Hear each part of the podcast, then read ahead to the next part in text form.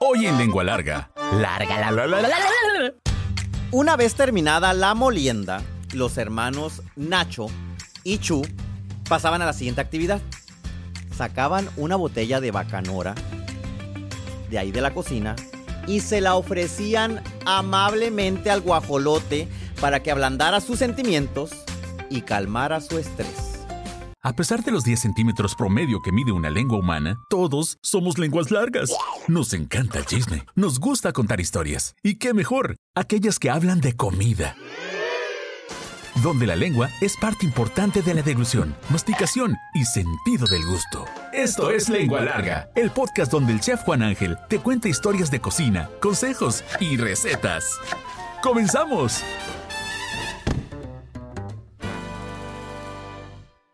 ¿Cómo están, lengua largas? Me da mucho gusto que estén en este capítulo que se va a poner eh, etílicamente muy interesante. Antes quiero agradecerle a Griselda de aquí de Hermosillo y dice, ¿cómo me reí con el todos éramos prietos en el pueblo? Se refiere al capítulo, al episodio antepasado. Me reí mucho con lo que dije, con lo que dijiste, chef. Solté la carcajada en casa y todos voltearon a verme. En serio, es el episodio con el que más me he reído. Eh, y sí entiendo muy bien de que no serían ángeles si estaban bien peludos y prietos y si la silla no lo aguantaba. Si quieren entender todo este contexto que nos explica Griselda, vayan a ver y a escuchar el episodio de La Bajada del Ángel, se llama, La Bajada del Ángel. Patricia Ramonet, que es una fiel seguidora de Radio Escucha desde Jalisco, dice, ay chef, qué bonita historia la de la bajada del ángel. Créame que en verdad me sentí, eh, me sentí como si estuviera yo ahí. Hasta me dio el aroma de los churros, de las papas. Mil gracias por la historia y por la receta de los churros. Muchas gracias, Patricia. Y por último, Mati Salazar de Hermosillo. Me pasaba igual, también se refiere al episodio de la bajada del ángel, cuando iban a elegir a la Virgen para la peregrinación del 12 dice que nunca la eligieron, pues, porque no cumplía con el estereotipo de, de Virgencita de Guadalupe el 12 de diciembre. Pues, ¿no? Entonces, ya, ya estamos a mano. Ya estamos a mano. Eh, ni, ni, ni tú, Mati, fuiste Virgencita, ni yo fui ángel. Ahora sí, iniciamos. ¡A picar cebolla! Lengua larga la, la, la, la. Al fondo, en la esquina del patio, se escuchaba un cacaraqueo capaz de despertar a toda la cuadra. Y había un gallinero, eh, eh, así con ese alambre en forma de rombos, que en, lo que uno, en la que uno casi puede meter la mano. Si es un niño, puede meter la mano en ese alambre de gallinero. Obviamente las gallinas no se, no se salen de ahí. Pero dentro del gallinero, además de haber pollos, gallos y gallinas, se escuchaba un sonido que no iba dentro del cuadro semántico. Cuadro semántico, yo, yo uso mucho esa, esa alegoría eh, del cuadro semántico porque se me quedó grabada de la primaria, ¿no? Cuando te decían en la primaria, po- haz un cuadro semántico de casa y ponías ventana, puerta, mesa. Bueno, en el cuadro semántico del gallinero había gallinas, pollos, gallos y un guajolote. El guajolote ocupaba la tercera parte del gallinero. Pues imagínense un guajolote gordo. eh. Así hacen los guajolotes. Ese, ese, ese sonido se llama glugluteo. O sea, si los, los, los, eh, los eh, burros rebuznan, ¿sí? O, o- o hacen ese sonido de rebuznido. Los guajolotes hacen el glugluteo. Y, y tiene que ver mucho con el sonido ¿no? de, la, de la palabra. Entonces, las gallinas y los gallos trataban muy bien al, al, al guajolote. Y lo trataban así como con cariño y con compasión, porque todas las gallinas que eran ponedoras y estaban designadas a ser ponedoras, sabían cuál iba a ser el destino del pobre guajolote. E- En la capital del mundo había dos eh, ganaderos así prominentes que mataban, sacrificaban, eh, corrijo, ¿no? Porque es muy fea la palabra, y sacrificaban ganado para la venta y consumo de todos los habitantes del pueblo, pero a veces las vacas estaban muy flacas y a veces no había vacas que sacrificar y por supuesto que tampoco había carne que comer o que cocinar. Y en ese momento, ¿sí? Fue cuando una oscuridad cubrió el gallinero y el pavo desapareció de ahí. O mejor dicho, el guajolote se convirtió en pavo. Eran las 12 de la noche. 12 de la noche. ¿sí? Oscuridad completa. Imagínense un pueblo sin luz. O sea, no había luz eléctrica. Iluminado con lámparas de petróleo. ¿sí? colocadas en diferentes partes de la casa con paredes de adobe. Y en ese momento, la Teresa atizaba la hornilla. ¿sí? 12 de la noche, atizaba la hornilla, ponía una olla que ya estaba tiznada, súper tiznada por fuera, de esas ollas que no se lavan por fuera porque ya el tizne tiene una capa que es más gruesa que el propio acero o, o lámina de la olla.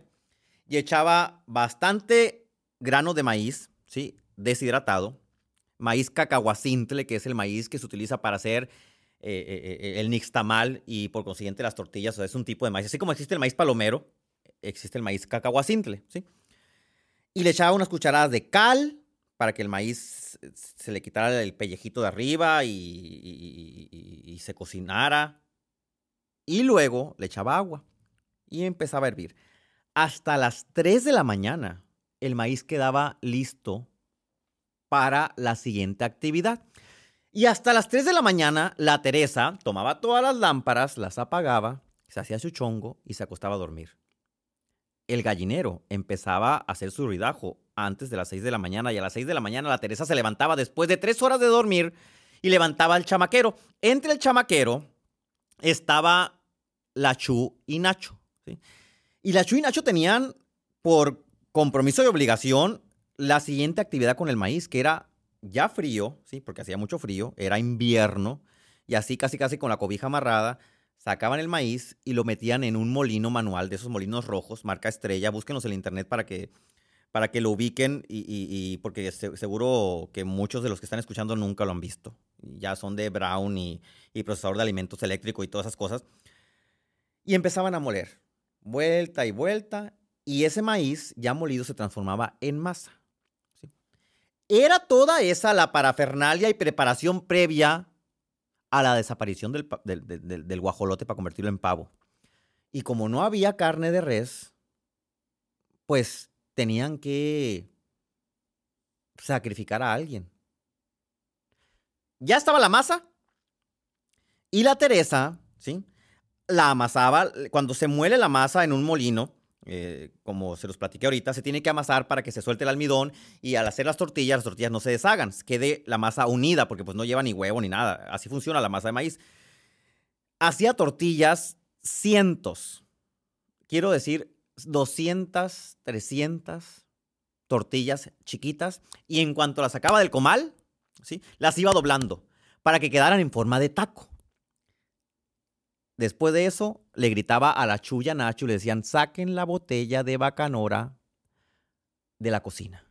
Había una botella de bacanora destinada únicamente a este momento oscuro, a esta sombra que pasaba por el gallinero, al momento de la sombra del gallinero.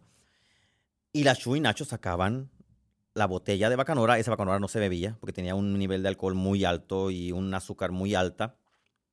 Agarraban al guajolote pobre e inocente, y le daban a beber bacanora. ¿Qué es el bacanora? ¿Sí? El bacanora es un destilado eh, hermano del tequila, hermano del mezcal, eh, y es una denominación de origen. ¿sí? Así como en Oaxaca hay ciertos lugares que hacen eh, mezcal, en Jalisco, específicamente en tequila, hacen tequila, es una denominación de origen, y en bacanora, el bacanora se hace en algunos municipios del estado, pero se originó en el municipio de Bacanora. Entonces es un destilado. Pues emborrachaban al guajolote. Y después de que emborrachaban al guajolote, las, perdónenme por la, por la alegoría que voy a hacer, las vestiduras, porque yo siento eso, cada vez que cuando me contaban esta historia yo sentía que las vestiduras del templo se rasgaban y se partía el cielo en dos y caía la maldición sobre el guajolote. Pues no, que eso es lo que sucedió en su momento, quienes son cristianos cuando murió Jesucristo. Válgame la analogía, pero yo sentía así como de película. Y el guajolote era sacrificado. El sacrificio del guajolote no era tan, tan espeluznante porque pues ya estaba borrachito, ¿no? O sea, ya estaba así como que medio adormilado y eso le daba la seguridad a quien hacía todo el proceso de que el guajolote no iba a llevar un sufrimiento de por medio. Pero espérense, después de eso lo hacían pasar por pollo. Lo habían emborrachado y todavía negaban su origen, procedencia y decían que era pollo. ¿Por qué? Porque la Teresa, después de hacer 300 tortillas y doblarlas, metía el guajolote en una olla, le ponía cebolla, orégano, muchos condimentos, bastante agua, cebolla, jitomate, y aquel guajolote se transformaba en el relleno de unos tacos dorados. ¿Qué sucedía con estos tacos dorados y las más de 300 tortillas? Eran para la venta. La Teresa vivía justo frente a la plaza de la capital del mundo en el pueblo, donde se llevaba a cabo el baile de Año Nuevo, por eso le decía que hacía mucho frío. Y empezaba el baile a eso de las 8 o 9 de la noche. Como a las 10 había tanda, descansaban los músicos y todos los bailadores lo primero que hacían eran amontonarse a las afueras de la casa de la Teresa, donde servían los famosos dorados de la Teresa, que eran unos tacos dorados originalmente rellenos de carne de res, pero en ausencia de la res, pues se les echaba pollo con sabor a pavo. La gente en, aquel tiempo, eh, las diferencias que hay en, la República Mexicana, ¿no? Por un, lado, en el centro sur del país, pues servían guajolote en las bodas con, o pavo en las bodas con mole y demás, pero en San Pedro de la Cueva, capital del mundo, negaban al guajolote porque la gente lo desconocía y lo veía así como hediondón y decía que era pollo. Y para que lograra pasar como pollo, la Teresa lo hervía con un montón de merjurjes y luego lo guisaba con manteca y cilantro bola para que tuviera una consistencia y un aroma que fuera comercialmente atractiva, pues, ¿no? Cada una de las tortillas, esas que les platiqué, que la Teresa, después de nixtamalizar y de sus hijos moler, y luego después de ella de amasar y de aplastarlas y cocerlas y doblarlas, las freía. ¿sí? Y las freía tomando una pinza, metiéndolas al aceite y sosteniéndolas para que se quedaran abiertas como tacos dorados. No eran de los tacos flojos que hacen ahora la mayoría si les queda el chaleco, pónganselo. De esas, eh, mi mamá siempre nos enseñó que los tacos dorados son, se dora la tortilla y se rellena. No se rellena y luego se dora. ¿sí? Es como si asaran la carne con la tortilla de harina puesta para hacer un taco de asado, pues, ¿sí me explico? O sea, un taco dorado se debe dorar la tortilla, que queda abiertita, así en forma de triángulo o de B, y luego se rellena de carne. Cada una de las 300 tortillas eran fritas de esa manera y luego rellenadas con el pavo y luego bañadas con una salsa que se hacía con el jugo del pavo. O sea, a pesar de que eh, el pavo a lo mejor podría ser hediondo, no. Resultaba tan sabroso que hasta el mismo caldo que tenía todos los jugos del pavo se usaba como salsa. A revolver los frijolitos. Lengua larga. La, la, la, Durante años, muchos años, la Teresa, que es mi abuela, ahora sí ya lo puedo decir, mi abuela paterna, sirvió cientos de tacos desde el 27 de diciembre hasta el 2 de enero en las fiestas patronales de San Pedro. Y dirán, ay, sí, porque son en diciembre las fiestas patronales? Porque en junio siempre llueve. Bueno, o llovía. Y siempre las movían a diciembre. Aparte, en diciembre es cuando llegaba toda la gente a Estados Unidos y pues era como mayor convivencia, fiesta de rama económica y todo lo que ustedes quieran. Y cada vez que a mí me tocó probarlos, no, ya, no en la venta, ya había pasado los años mozos de mi abuela en, las que en los que vendía tacos, pero me tocó probarlos ya después y de res. No de pavo. Tuve la fortuna de que hubiera carne de res en el momento en que hacía tacos y no me tocó probar entonces los de, los de pavo.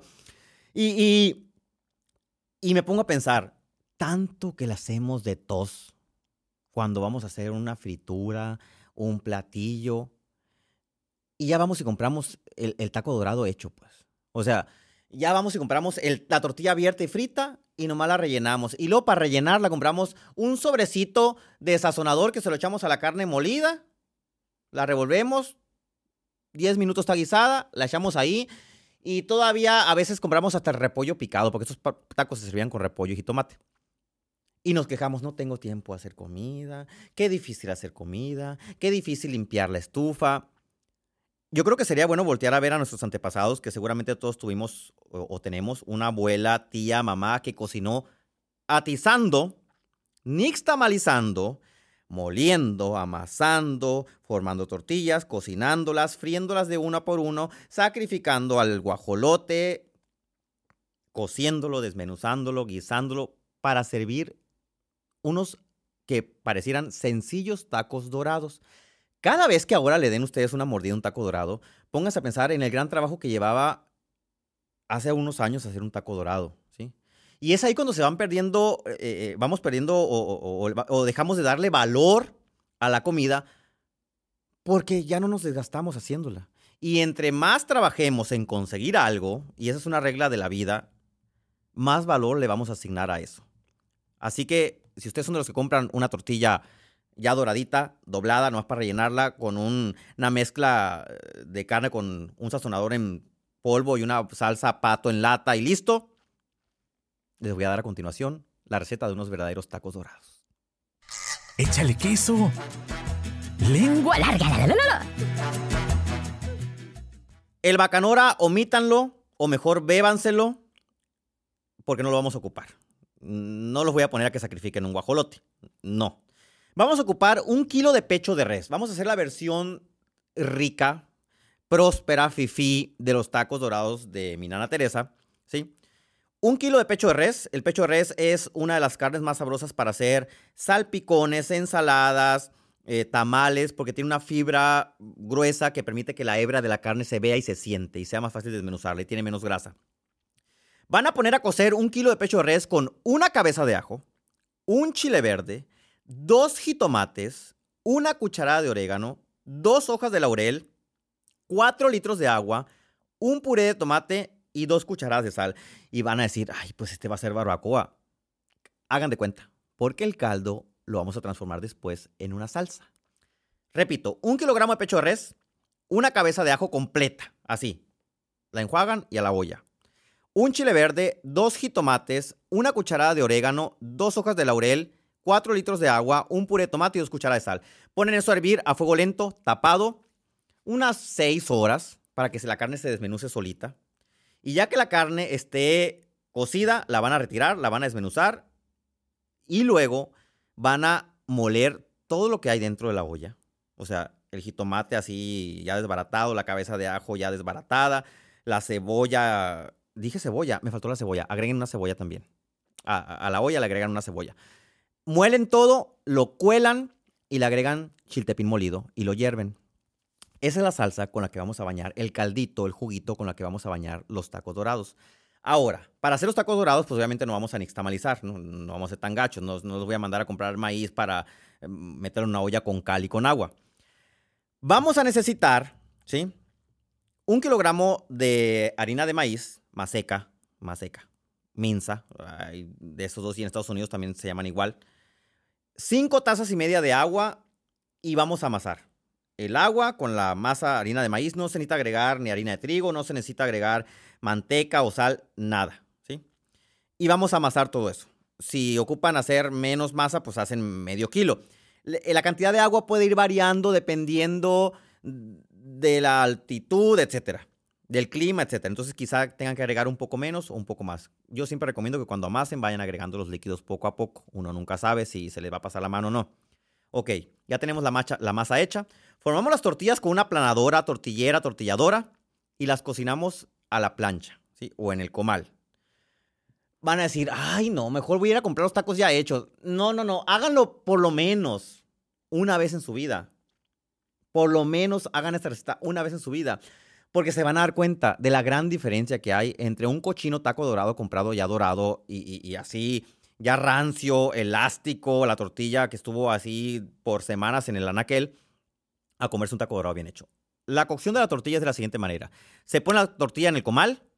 En cuanto se forma una película así delgadita, nada dorada, en la parte de abajo se voltea. Y en el momento en que la, en que, en que la vuelta y se empieza a dorar poquito, se vuelve a voltear por la parte que tenía la película delgada. Y en ese momento la tortilla se va a hinchar. En cuanto se hinche, la aplastan porque no queremos que esté hinchada y la doblan y las van almacenando. Así, dobladitas. Calientan aceite, con una pinza, como lo hacía mi nana Teresa, sumergen la tortilla tratando de abrirla para que quede en forma de V y ahí se pueda rellenar. Ya tenemos las tortillas doradas, fritas. Ahora hay que calentar una cucharada de manteca. Echamos la carne desmenuzada, ¿sí? Y sazonamos con media cucharada de pimienta, media cucharada de cilantro bola molido y sal al gusto por si le faltó sal a la carne y la guisamos. Con esa carne guisada van a rellenar los tacos dorados. Imagínense el placer que hay de por medio en un taco que se hizo desde cero en casa y que tiene una consistencia que crujiente, gruesecita, que además en el momento en que reciba la salsa va a absorber y no se va a guadear. Pero bueno, Rellenamos el taco y le ponemos dentro del taco repollo picado, jitomate. Eh, generalmente somos tan flojos que los tacos dorados cuando los comemos en, un, e, en una cenaduría, eh, con excepción de quienes los hagan de la forma contraria, sirven el taco así ya frito con todo adentro y le ponen la lechuga arriba, ¿no? Y se lo come uno como tostada. No, los tacos dorados no se, no se comen como tostadas. Los tacos dorados se comen con la verdura y la salsa adentro del taco. Adentro. Ya que están servidos, calientan el merjurje ese que licuaron y colaron y le echaron chiltepín. Si no tienen chiltepín, le pueden echar un habanero licuado, algo que le dé picor. Y con eso van a bañar los tacos y los van a servir inmediatamente de tal manera de que el taco va a seguir estando crujiente por bastantes minutos, de aquí a que se cabe en el plato completo de 4, 5, 6 tacos y van a poder sorber del plato el juguito que, se, que bajó junto con el sabor de la carne ya guisada, el aceite que tenía la tortilla dorada, triste los Taco Bell. No, no, no van a querer regresar nunca.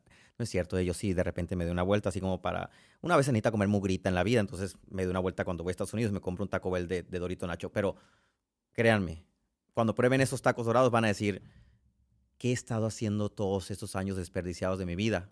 Comprando tortillas doradas o guisando la carne adentro de una tortilla como si fuera una empanada o una tostada. Nos escuchamos en la próxima. Hagan los tacos dorados para que terminen de declararse lengua largas. ¿Ya te aceptaste como lengua larga? ¿No? Entonces espera el siguiente episodio. Sí, bienvenido al club. Sigue al chef Juan Ángel en Facebook, Instagram, YouTube, Twitter, OnlyFans. Uy, no, eso no. Busca recetas, cocina con él e interactúa. Búscalo en todas las plataformas como Chef Juan Ángel. Afila la lengua larga para el siguiente episodio. ¡Adiós!